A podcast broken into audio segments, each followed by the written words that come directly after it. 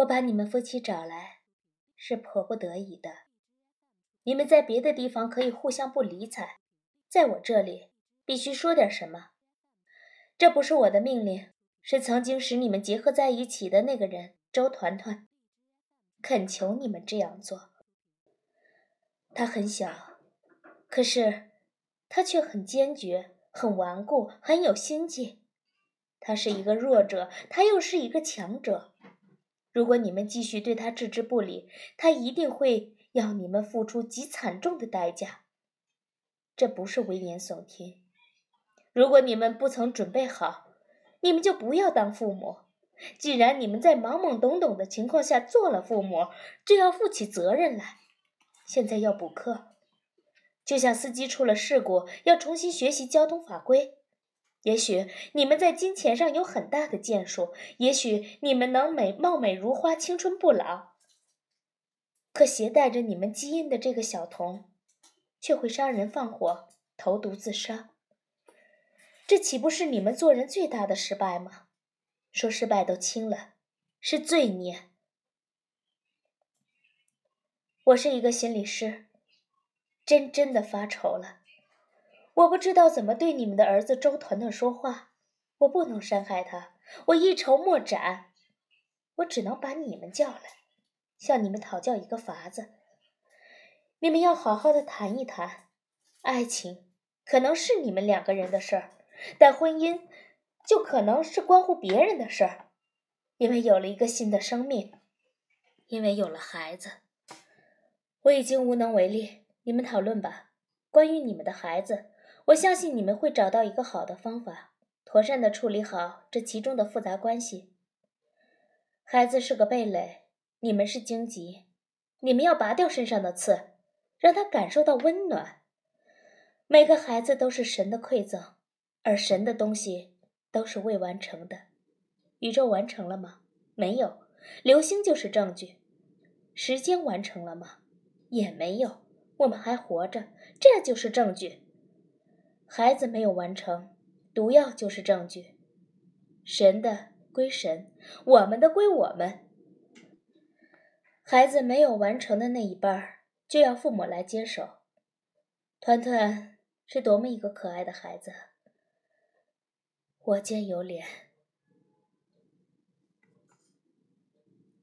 小山，我对你的性取向表示尊重，这是您个人的事情，和法律无关，和他人无关，甚至我觉得和你谈论的事情无关。你要把眼睛睁得那么大吗？好像我说了什么惊世骇俗的话。平静一点儿，你太紧张了。在我们的生活中。很少出现你平静下来反倒做不好的事情，比如穿针引线，比如回忆一个片段，比如寻找一样东西，比如思考一个问题，比如现在我们的谈话。人们总是反应的太快，这是因为我们曾长久的生活在危险之中。在这里，你没有危险，你很安全。其实。你只是一个失恋的人，寻常的失恋。人们在失恋的时候常常很傻，女人更是如此。你可能要说你不是女人，那好，我修正一下自己的话。男人在失恋的时候也同样失魂落魄，所有的人都一样。所以我不讨论性别的问题，我们只讨论失恋。失恋究竟让你失去了什么？你以为只是爱情吗？其实是尊严。你觉得自己被抛弃了，自己在和大猩猩的决斗中一败涂地。这不是因为你有什么遗憾，而是因为安娜的选择。你能左右安娜吗？不能。你自己觉得不但在性取向上被人抛弃了，而且在人格上被人侮辱了，是吗？是的。其实。只要你自己不侮辱自己，没有人能够侮辱到你。选择是双向的，你可以选择同性恋，也可以选择异性恋。同理，安娜也是这样。如果你曾爱过他，请尊敬他，尊敬了他，其实也是尊重了你自己。你可以坚持做同性恋，他也可以选择改变，是吗？呃，好像是的。至于大猩猩，你很恨他？当然，不吧？你怀疑我的愤怒？我不怀疑你的愤怒，我怀疑你所恨的对象。其实你最恨的是安娜。不，我不恨她，我只恨大猩猩。这不是真的。在你内心深处，你最恨的是安娜，因为她背叛了你，辜负了你，在某种程度上也摧毁了你。你甚至因此怀疑这个世界上是否有真情。你觉得自己被抛下了深渊，而这个坟墓就是安娜亲手挖掘的，把你埋葬在令人窒息的黄土下。你不要再说了，我心都要碎了。碎了好，你怎么这么不通人情？因为我看到了你的愤怒。不，我不害怕。注意。我说的并不是害怕，而是愤怒。愤怒比害怕要漂亮很多。愤怒有胳膊有腿，有暴躁的声音和呼呼生风的动作，它是有力量的。害怕是一滩鼻涕虫，没有任何东西，而且肮脏。那个使你害怕的东西是激怒你的源泉。你到了忍无可忍、退无可退的地步，它就转化成了力量。但注意，我说的仅仅是也许。害怕也可能让人失去理智，变成殉葬品。你的心愿本就是碎的，只是你用透明胶带给它绑了起来，维持着表面上的完整。惩罚大猩猩对你是非常危险的举措，因为你会犯法。我在所不惜。我看不值。第一，你不尊重大猩猩的生命。第二，你不尊重安娜的选择；第三，也就是最重要的一点，是你不尊重自己的感情。我正是因为尊重自己的感情，才会出此下策。很好，你把打击大猩猩说成下策。我想知道中策是什么？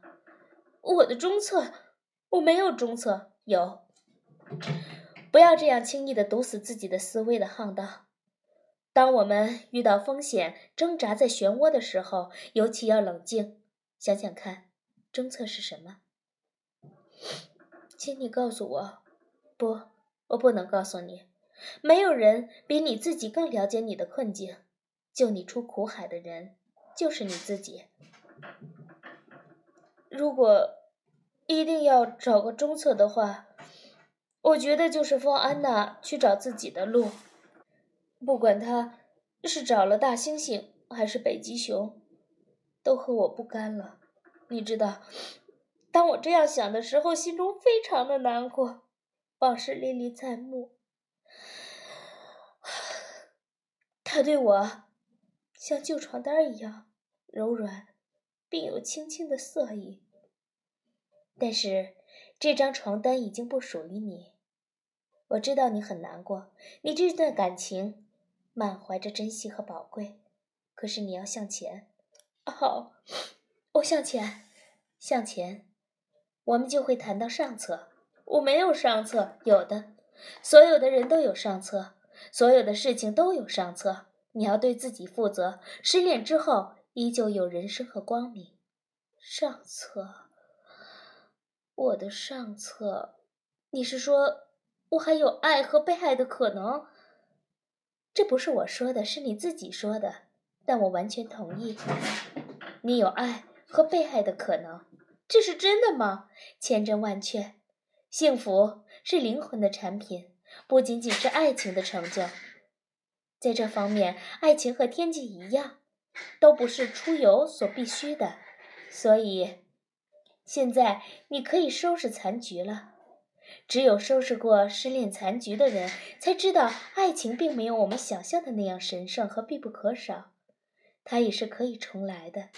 快乐根本就不是一种感受，而是一种决定，随时随地都可以做出。权利全在于你。你的故事说完了吗？是的，完了。这就是所有的真相，乌海的尸体还在医院的冷冻室里，没有我的同意，追悼会至今还没有开。这在你们当地一定成了一个疑案。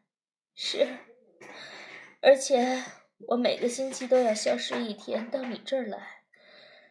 人们以为我李之明悲痛欲绝，到哪个佛庙中隐身修行，或是以为我在远方有个智囊密友，让我可以嚎啕痛哭。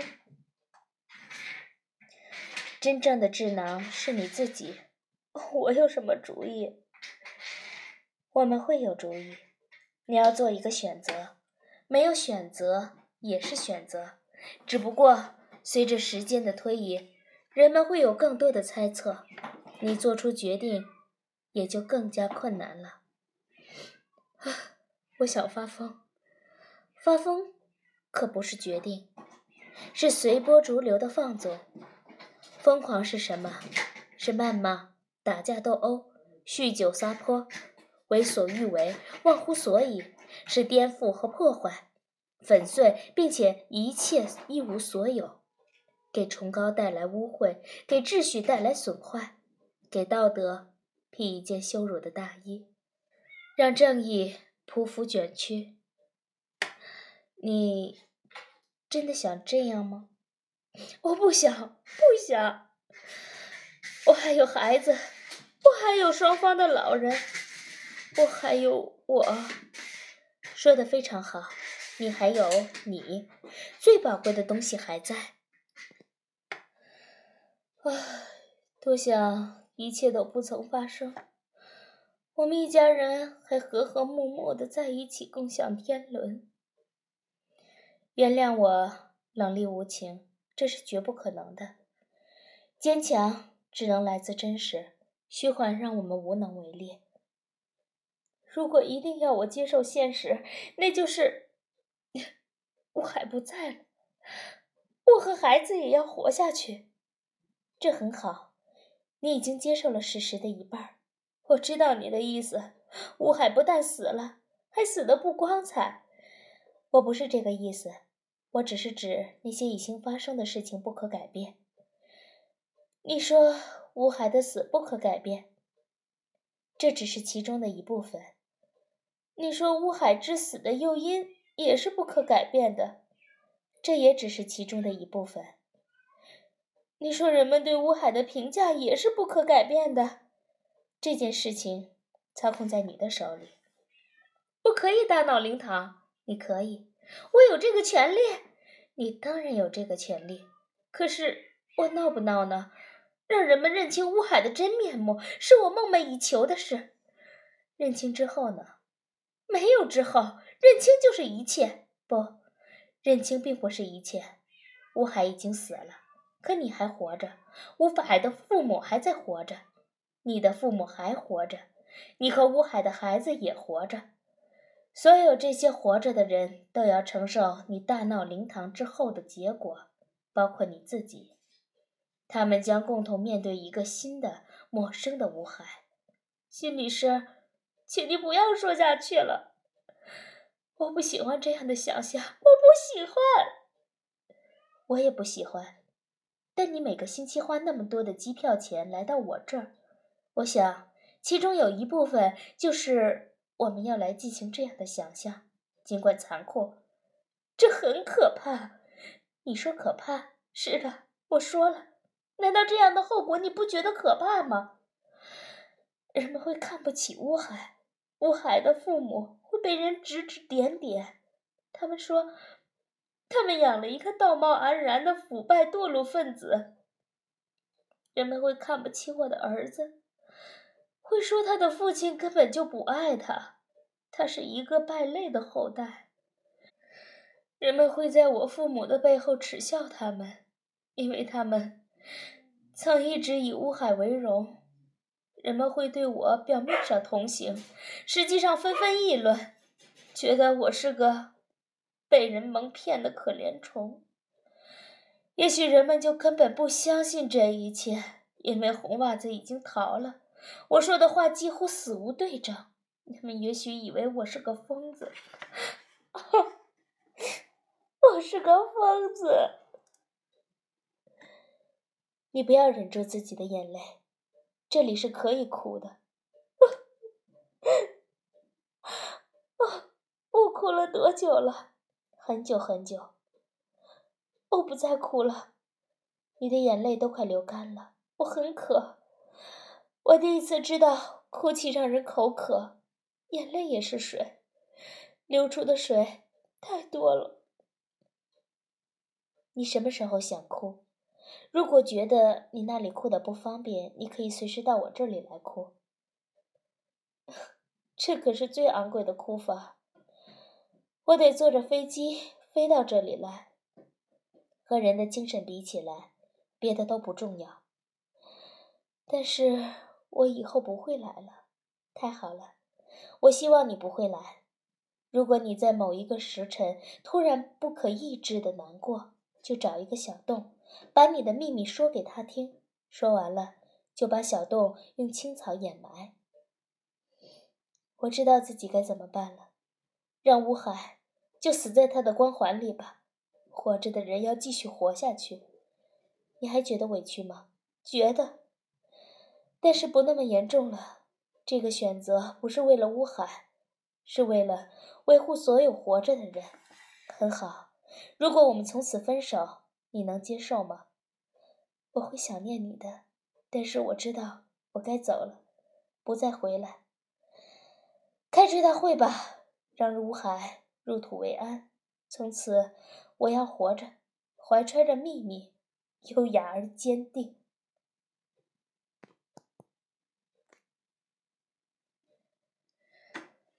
为什么是一百零一？你这个问题让我失眠了整整三天。对一个癌症病人，这是致命的。你害了我。对不起，乔阿姨，我不是有意的，非常对不起。如果你不愿意再来了，我完全没有意见。这一次的费用我会让工作人员退给你。哈哈哈，我不是这个意思。我觉得你说的很有趣，我喜欢这种挑战。当一个人得了癌症又不久于世的时候，人们就提前把他当成了一个死人，而你不是。你把我。当年轻人一样的质问，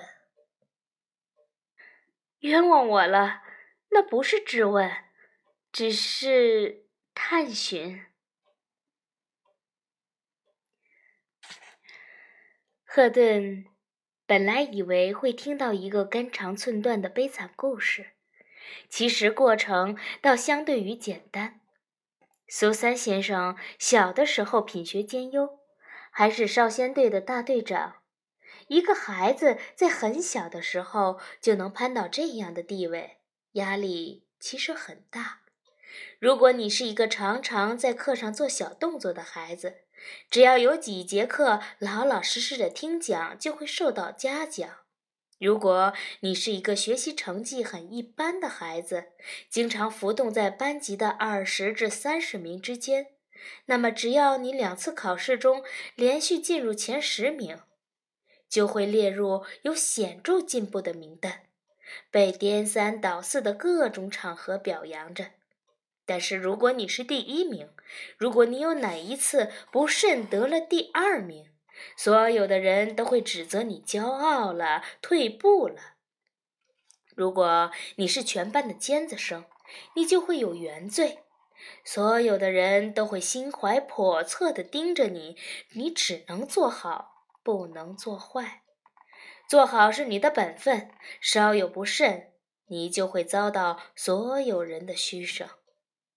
儿童时期的完美主义倾向将给人带来严重的灾难。做一个不完美的小孩子需要勇气，一个不完美的孩子比完美的孩子。更勇敢。当然了，这样的磨练也会使一些人显然丧失了童年的快乐，但却收获了成年时的辉煌。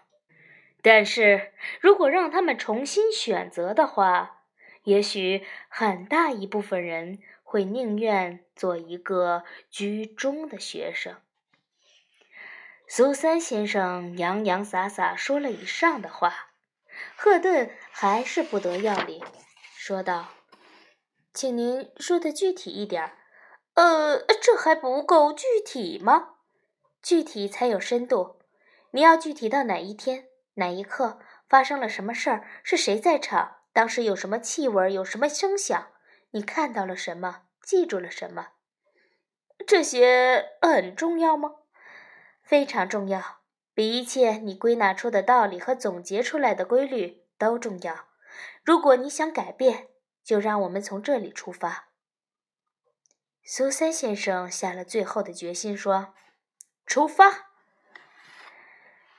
小苏三上五年级的时候，有一天，外校的教导主任来听课，老师提前把课上提问的题目给了大家。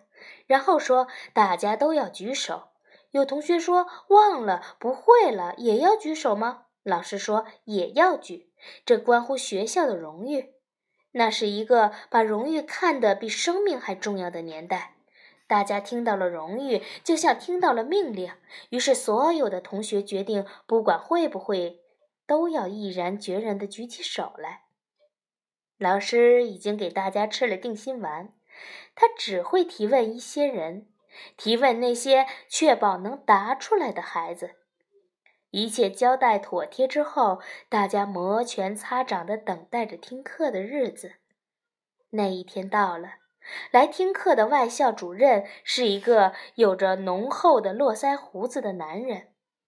在苏三就读的学校，没有一个老师有这样浓密的胡子。于是，所有的学生都有些恐慌。一切按部就班地进行着。老师每提一个问题后，都有桦树林般的手臂举起来，整个教室沸沸扬扬。站起来回答问题的同学都出口成章，大家都以为这样出色的表现而欢欣鼓舞。然而，外校主任的胡子不是白长的，那里面蕴含着很多的狡猾和经验。课间休息的时候，他对班主任说：“这样的教学方法对他很有启示。下面的课能否给他一个机会，让他亲自来提问学生，看看效果如何？”这是一个可怕的建议。但班主任已经没有退路，他点点头说可以，然后表示自己要上厕所。外校主任就躲到一边去吸烟了。班主任不知道外校主任到底要问什么，时间也已经不允许他做更多的布置。他给了苏三一个眼色，那意思是你跟我来。班主任在前面走，苏三跟在后面。跟着跟着，就到了女教师厕所。女教师的厕所是和女学生分开用的，男教师则和学生共用。苏三小的时候不知道这是因为什么，后来长大了才晓得，因为女教师有每个月来生理周期，需要换草纸。但小学生还很幼稚，不能理解这件事，以为老师是流血负伤了。为了不避免不必要的麻烦，教师就单独如厕。走到女教师厕所旁，正好周围没有他人。班主任对着厕所里面喊了一声：“有人吗？”没人答腔。班主任就对小苏三说：“跟我进去。”苏三虽然是个极听话的孩子，但是这一次是进到女厕所里面。他说：“我是个男的。”班主任说：“我还能不知道你是个男的？没事儿，里面没人。”说着就把苏三拉进了女厕所。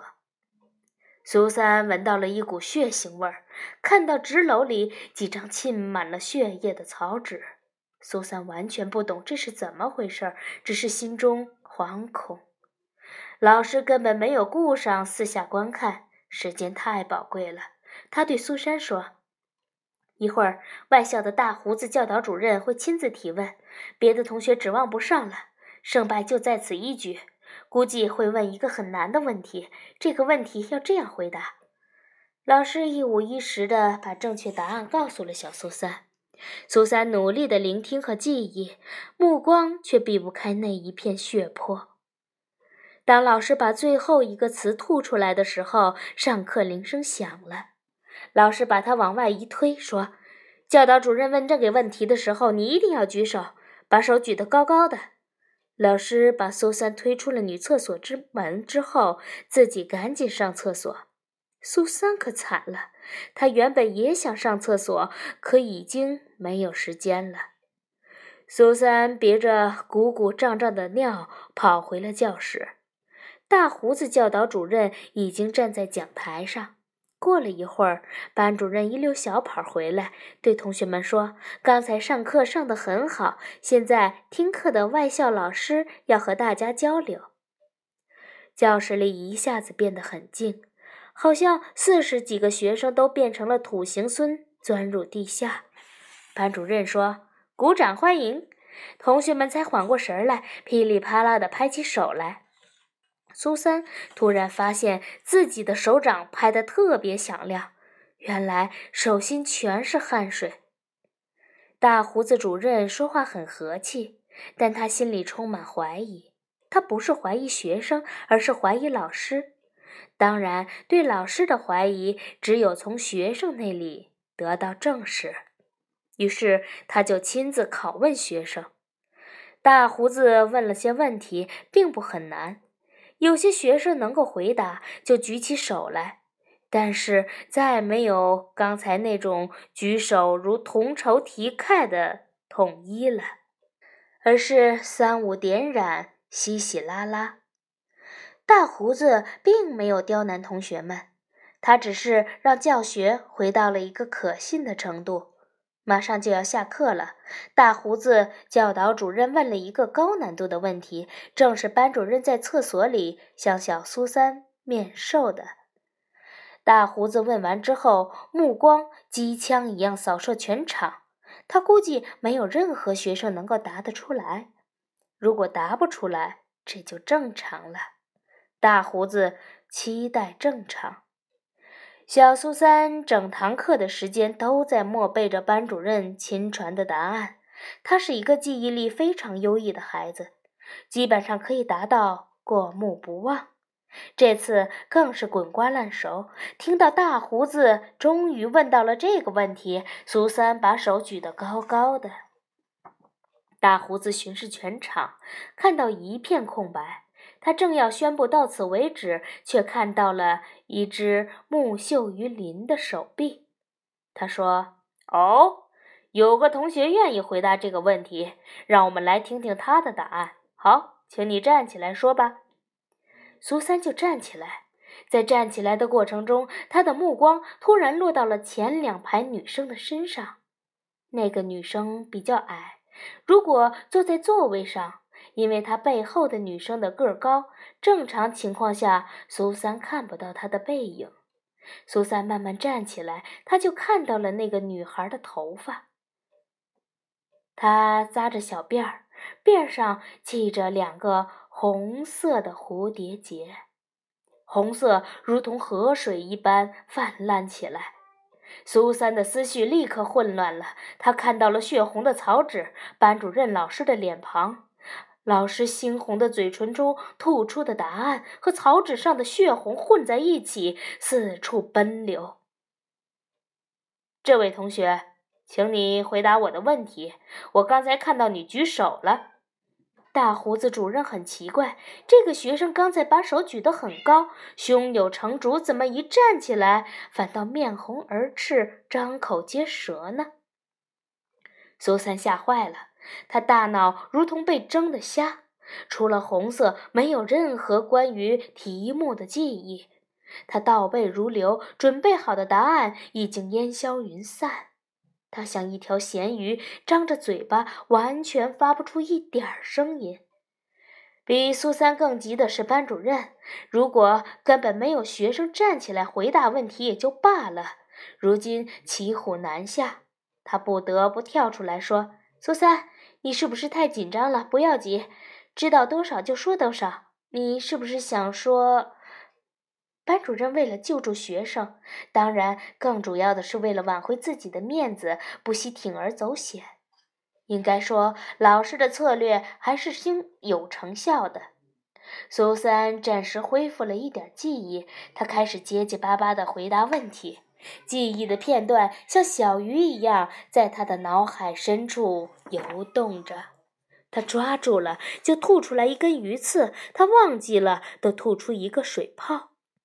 那一天到底是如何回答完毕的？苏三已经记不清了。总之，大胡子教导主任满腹狐疑地示意他坐下，不知道这个学生是个天才还是个白痴。示范教学结束后，班主任把苏三一顿臭骂，那些侮辱的话语已然记不清了。只有猩红的嘴唇上下翻飞。从那以后，苏三得了怪病。一般情况下，他是一个侃侃而谈的人，有卓越的记忆力和口才。但在某些场合，特别是在重要的场合下，他会丧失记忆和丧失语言能力，表现得极为紧张狼狈。满面通红，每一个毛孔都像注满了红油漆，瞬间之后就会滴滴迸射，如同一个核弹的控制按钮，一旦打开，核弹满天飞。战争启动没有回头路，等待的就是灾难性的毁灭。成人之后不断进步，要开的会议越来越多。这种尴尬的局面也越来越多。苏三的应对方式就是立刻离开会场，不管多么重要的场合，三步并作两步冲进卫生间，用大量的冷水洗面，直到血液流回到胸腔，脸色渐渐恢复正常。如果你期待成为一个杰出的政治家，难道你可以这样语无伦次吗？哪怕是一千次当中出现一次，也能让你所有的努力付之东流。尤其是不能看到红色的物体、红色的衣服、红色的花朵、红色的条幅。可是现今社会中，你难道可以回避红色吗？绝对不可能。比如旗帜，最重要的旗帜都是以红色为基调。还有会场的布置，你难道看过没有红色出现的会场吗？苏三结束了他的回忆。你有什么好办法吗？苏三问。你现在感觉怎么样了？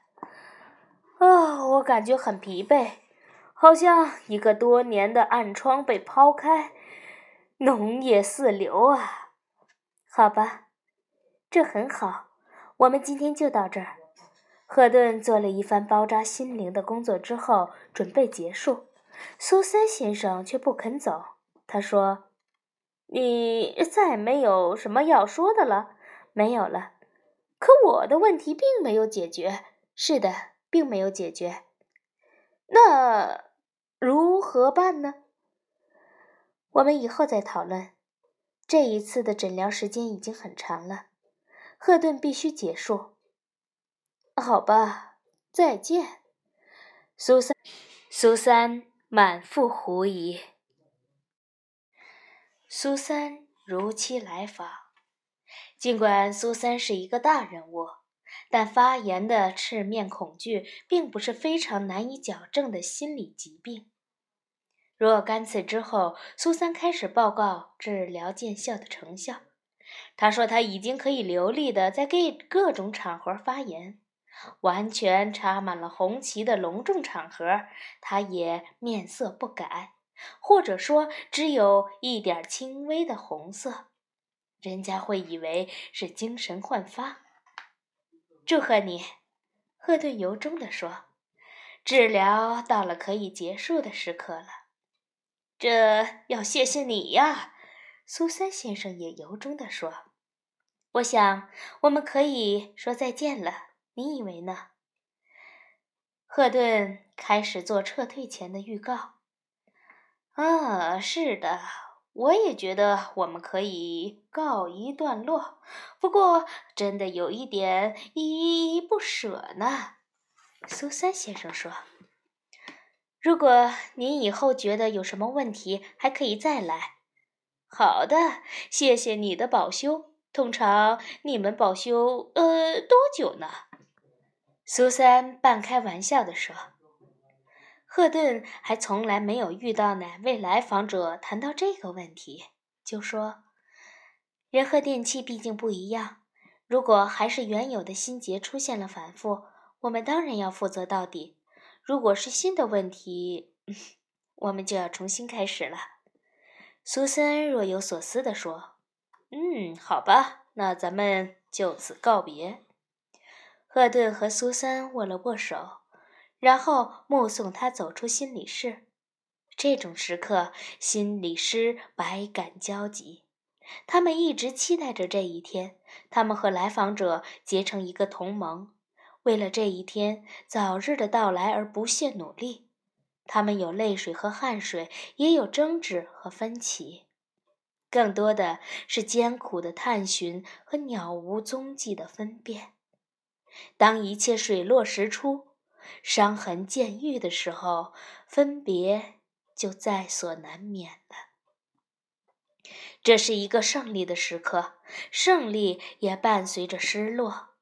以往的历史不再重复，作为一个阶段也已结束。赫顿已经有了很多次这样的经历，他知道会有伤感，然而伤感很快就会过去。新的来访者带来着新的问题，又簇拥在门口。今天有些特别。苏三曾提出特殊要求：凡是他来访的那一天，无干人等一律回避。这样，苏三出门之后，就剩下赫顿在空无一人的心理室里。心理师是什么？心理师。就是那些对变幻着的心灵有着无穷关切和好奇心的人准备的行业，他必须充满着探索欲和苦行僧般的奉献精神。你要比你的来访者更胜出一筹，更聪明，更稳定，更深刻，更诚实，也更有耐心。你不能比来访者穿的更多。你不能说黄色的笑话，你不能忘记关掉手机，无论你有多重要的事情。你不能迟到，也不能在来访者到的时候无动于衷。你要适当的表示你的遗憾，纠正他们迟到的习惯。啊，经验和钻研远比学历更为重要。心理师的正宗传承，就是执着修炼，在自己痛苦的时候，还要思索着别人，如同苦棒含珠，靠的是一天一层的粘结，无法速成。你还要向你的来访者学习，世上每一个受伤的心，都或许藏身高贵。每一具铭刻鞭痕的身体，都包裹着改变决定的铁骨。门开了，赫顿迎出去一看，原来是刚刚离去的苏三先生。呃，您忘了什么东西吗？赫顿问道，一边回忆着，似乎并没有发现什么物体遗忘了。不是。苏三先生简短的回答：“那是还有什么事情不够清晰？也不是。那是什么事情让您又回来了呢？”苏三先生熟门熟路的坐下说：“我知道你们是严格为来访者保密的，当然是这样。如果你有一天在大庭广众下碰到了我，你会保持应有的陌生感吗？我并不知道什么叫应有的陌生感。呃，就像从来都没有见过我。我可以保证，就像从来没有见过您一样。如果我给你颁发奖杯或者佩戴勋章，近旁并没有他人，你也会恪守这个原则吗？会的。出了这个房间，我就不会认识您。当然了，除非你违法伤害人或者伤害自己，那我就要举报。顺便说一句，我似乎并没有可能得到嘉奖或是勋章。苏珊意味深长地说。嗯，一切皆有可能。不过，我再一次的相信你。突然之间，两个人都沉默了。这是一种可怕的重复。苏三先生第一次走进心理诊所的时候，他们之间就如此对话，一切都没有改变，只是时间远去。苏三先生，还有什么不放心的吗？苏三说：“呃，不是不放心，是再次的确认。我这次要和你谈一个新问题。”